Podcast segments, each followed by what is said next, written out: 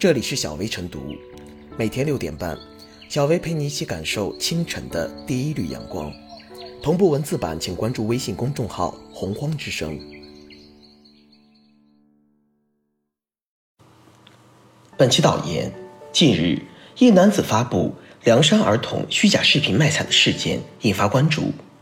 十月二十三日，短视频博主吕先生凉山行发布了一则做梦都想不到。孩子想要化肥的视频，视频中，凉山州美姑县小孩站立在破旧的房屋前，说自己无父无母，实在太贫穷，只能帮邻居干活，并照顾抚养弟弟妹妹。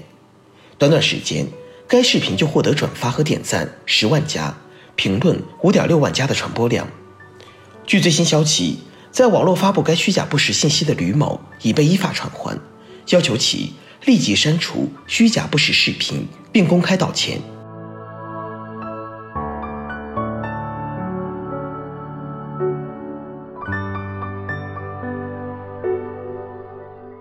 虚构凉山悲剧儿童收割流量，岂能道歉了之？大凉山地区自然条件恶劣，资源匮乏，地理位置偏远，一些爱心人士和公益组织常常会开展各种各样的帮扶活动。令人意想不到的是，这样的爱心慈善活动竟然也给某些别有用心的人提供了商机。几年前，某直播平台上一场互相揭秘的公益造假风波，曾一度引爆舆情。数名网络主播来到凉山的贫困山村做假慈善直播，在直播中，村民得到食物、水果、衣服等物资，还有一沓沓百元钞。不过，暖心一幕随着直播结束而结束。钱全部被收回，在舆论的谴责和相关部门的打击下，假公益直播一度销声匿迹，但如今又有死灰复燃的迹象。几个月前，一个短视频团队就因为在凉山摆拍博关注被处罚。在视频中，韩文团队塑造了一个凉山小姑娘阿佳，称其父亲去世，没见过母亲，上不起学，身世凄惨。为了达到视频效果。还采用滴眼药水、掐孩子等手段，人为制造女孩流泪场面。很多人在同情之余，也慷慨解囊，购买视频中所谓的凉山地区贫困村民销售的自产苹果。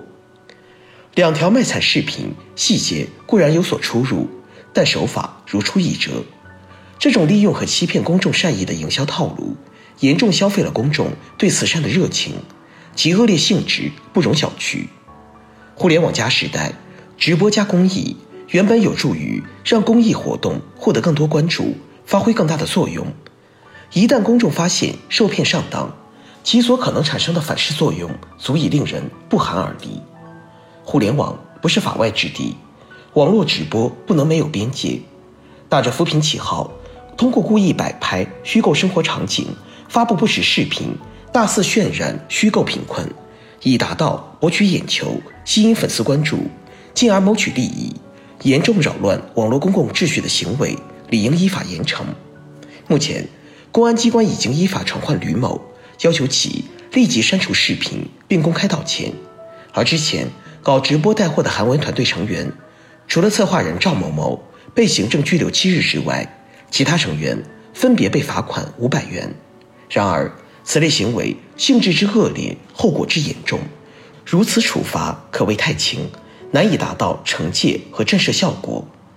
拍虚假卖惨视频之所以屡禁不绝，固然是诸多因素综合作用的结果，但处罚力度不足，无疑是一个关键因素。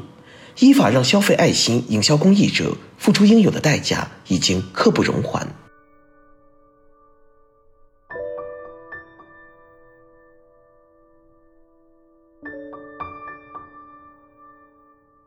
导演凉山儿童卖惨视频，没有人应该成为流量的道具，消费乃至骗取人们的同情心和善意来换取流量，这种现象如今在短视频领域不少见。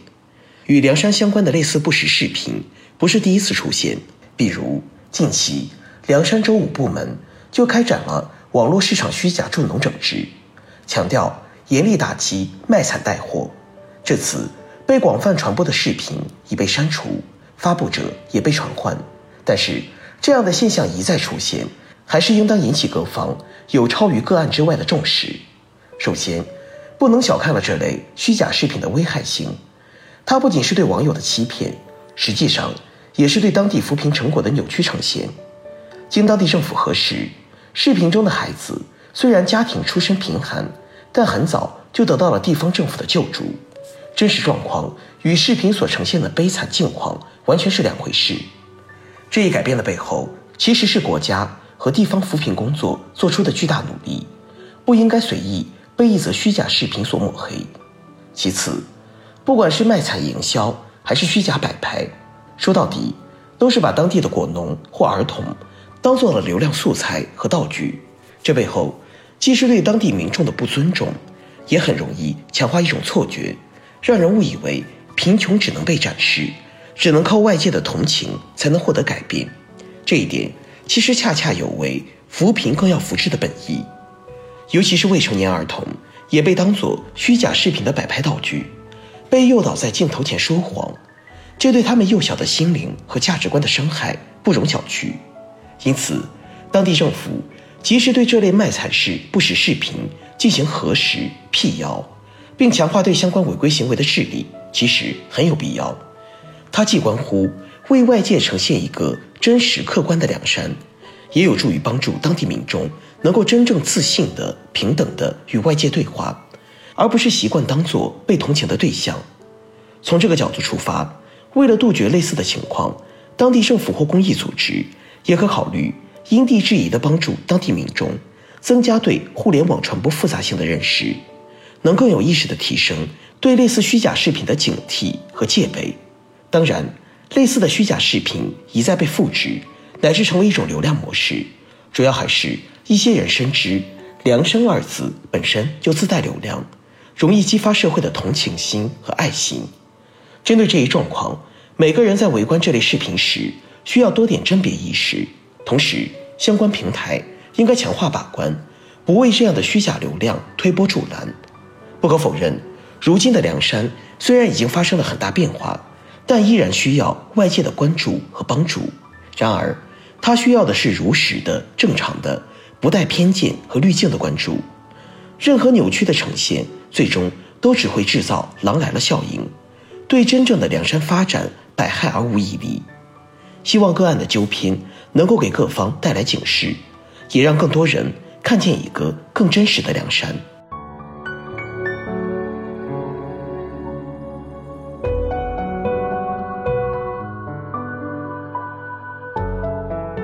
最后是小薇复言，男子为了流量拍摄虚假视频博眼球，哄骗孩子撒谎卖惨，这件事情不仅给孩子及家人造成一定的生活困扰，而且影响孩子正常的成长。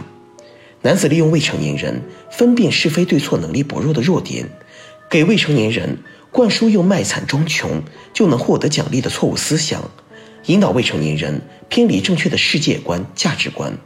污染了孩子纯洁的心灵，逾越了道德和法律的红线。社会需要同情心，但不等同于只要用同情心做挡箭牌，就可以胡编乱造、为所欲为。那些为流量博眼球的短视频，即使能通过平台的审核，也躲不过舆论监督和群众的火眼金睛。当然，除了靠博主的自觉和平台的监督是远远不够的，我们需要相关部门出台相关法律法规。让这些别有用心的表演者彻底落幕。